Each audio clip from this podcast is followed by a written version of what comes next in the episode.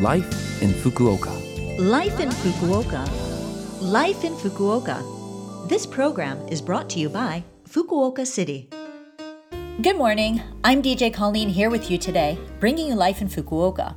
This is a short program to give you some information on how to enjoy a comfortable life here in Fukuoka City, as well as things to do when you go out and other lifestyle information every week. So make sure you tune in every Monday morning for all of that info in English with me, Colleen from Detroit, Michigan. Life in Fukuoka. Today, the topic I'm supposed to talk about is what is popular or trendy right now in the US. And if I'm honest, I don't really know because I don't follow the trends in the US. I still listen to classic rock and have been watching old episodes of Star Trek. Tells you how up to date I am. However, a little while back and then again last month, I saw some articles on how women are embracing being more natural more specifically, not dyeing their hair as it goes gray, and that some salons have even created hair treatments to really accentuate the color as it changes. I thought that was pretty cool. My hair has been going gray, mm, actually white, for a few years now, and the thought of using permanent dyes to maintain some kind of hair color for my age is just not something I can be bothered to do.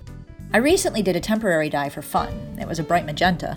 That's faded over the weeks, but I am fully at ease with my normal hair color and its glitter strands, as I've heard them called.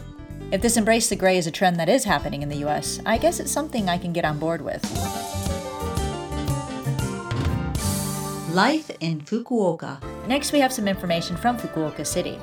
A child allowance is being provided to those raising children from the age of zero to the age that they finish junior high school. The amount ranges from 5,000 yen to 15,000 yen per child per month based on the child's age and your income. The money is paid three times per year in June, October, and February for the four month period before the month of payment. In order to receive this child allowance, you must submit a yearly status report. In the first half of June, Fukuoka City sent the documents necessary to make the report to allowance recipients.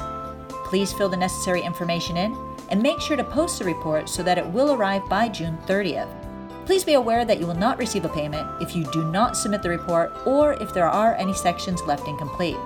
If there's anything that you don't understand, please check with your local ward office. You can also consult by phone in 18 different languages. This phone number is 092 753 6113. Again, 092 753 6113. This phone number will connect you to the ward office after you speak with an interpreter. Please tell the interpreter which ward you live in and what you're calling about. Did you know that last year in Fukuoka City, there were 1,770 bicycle accidents and also one resulting death? It's very important to follow the rules and keep your manners while riding bicycles, so from now, I just want to cover some of the main rules in Japan. In Japan, bicycles are supposed to pass on the left side of the road and pedestrians have priority while on the sidewalk. When you are on the sidewalk, please pass slowly along the side closest to the road. Also remember to turn on your headlight at night.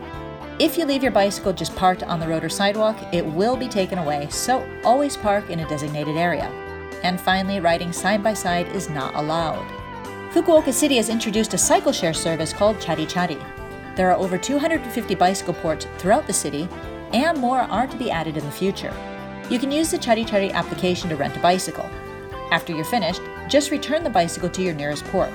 It costs 4 yen per minute, and you can pay using a convenience store or a credit card. For example, going to Tenjin to Hakata Station takes about 10 minutes. So, using the bicycle, that will only cost you 40 yen, so definitely try it out. Life in Fukuoka. That's it for this week's Life in Fukuoka. I hope it was useful and enjoyable today. You can listen to this broadcast at any time on podcast, and if you want the contents of the information I shared with you today, just check our blog. All you need to do is visit the Love FM website and find this program's page. Finally, this week, I'll leave you with Old Time Rock and Roll by Bob Seger, one of my classic rock favorites from a fellow Detroiter. Have a great day, and I'll speak to you next week.